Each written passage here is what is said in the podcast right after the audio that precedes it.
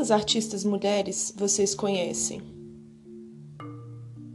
Existe um tema ou mesmo um tipo particular de arte feita por mulheres?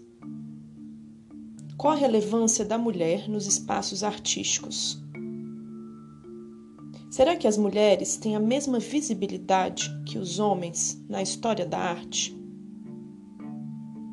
Podemos formular outras tantas perguntas, mas estas já nos ajudam a determinar um campo de discussão acerca das ausências de incontáveis artistas no nosso imaginário, como um reflexo do próprio sistema que perpetua uma dinâmica desigual e elimina certos nomes em benefício de outros.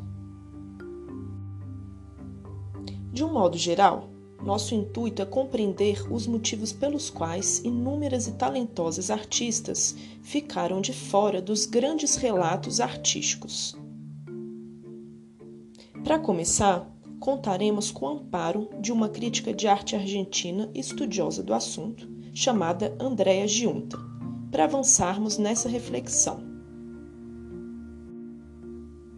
Em suas pesquisas, a autora aponta como critério de qualidade serviu como uma espécie de força motriz das desigualdades entre homens e mulheres no sistema artístico, já que a qualidade foi a principal justificativa utilizada para excluir diversas mulheres dos espaços consagrados de exposição ao longo dos séculos. Na arte, não importaria o gênero, mas a qualidade. Todavia, quem pode definir o que é qualidade?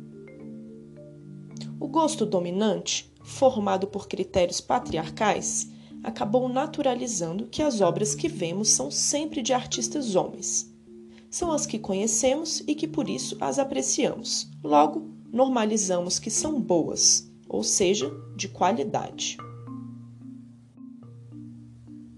Seguindo essa linha de raciocínio, Giunta igualmente constata que a presença masculina continuou majoritária nas grandes narrativas, levando-a a pressupor, não sem ironia, que essas histórias não incluíram obras de mulheres pelo simples fato de não serem tão boas quanto as de seus pares homens. Na década de 1970, a historiadora Linda Nochlin lançou um artigo com o seguinte título: Por que não houve grandes mulheres artistas? O cultuado texto, hoje referenciado em inúmeras pesquisas sobre gênero e arte, destacava, por meio da dissimulada e provocadora pergunta, a ideia de que a mulher não era capaz de ser boa no que fazia tornando natural a sua inexistência na arte. Se as mulheres não estavam lá, se não líamos sobre elas, nem as víamos nas paredes dos museus, é porque não existiam ou não possuíam qualidade suficiente para estarem lá. O grupo de artistas e ativistas norte-americanos chamado Guerrilla Girls também fornece importantes instrumentos críticos para avaliarmos a naturalização do sumiço de mulheres na história da arte. Conhecidas pelo humor, pela estética pop e, sobretudo, pelas máscaras de gorilas, as artistas anônimas das Guerrilla Girls fizeram a primeira aparição pública nos anos 80 na ocasião de uma grande exposição que pretendia mostrar um panorama dos principais pintores e escultores do momento. Elas chamaram atenção para o número desigual entre homens e mulheres artistas na exposição organizada pelo mais importante museu de arte moderna de Nova York. Eram 165 ao todo.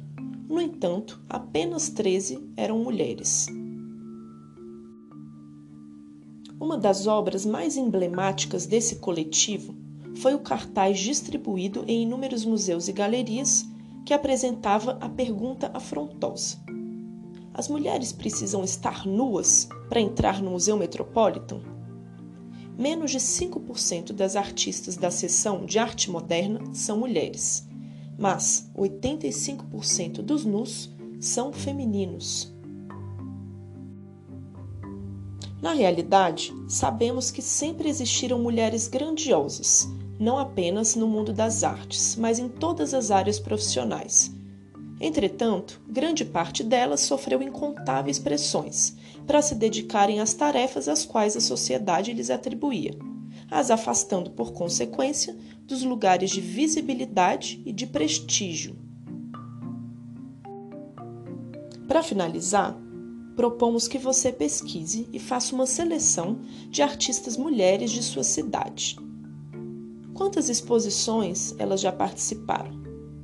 Quais as técnicas e temas escolhidos por elas? Como as obras produzidas por essas artistas podem ajudar no avanço e também na solução de problemas estruturais de nossa cidade. É isso e até o próximo episódio.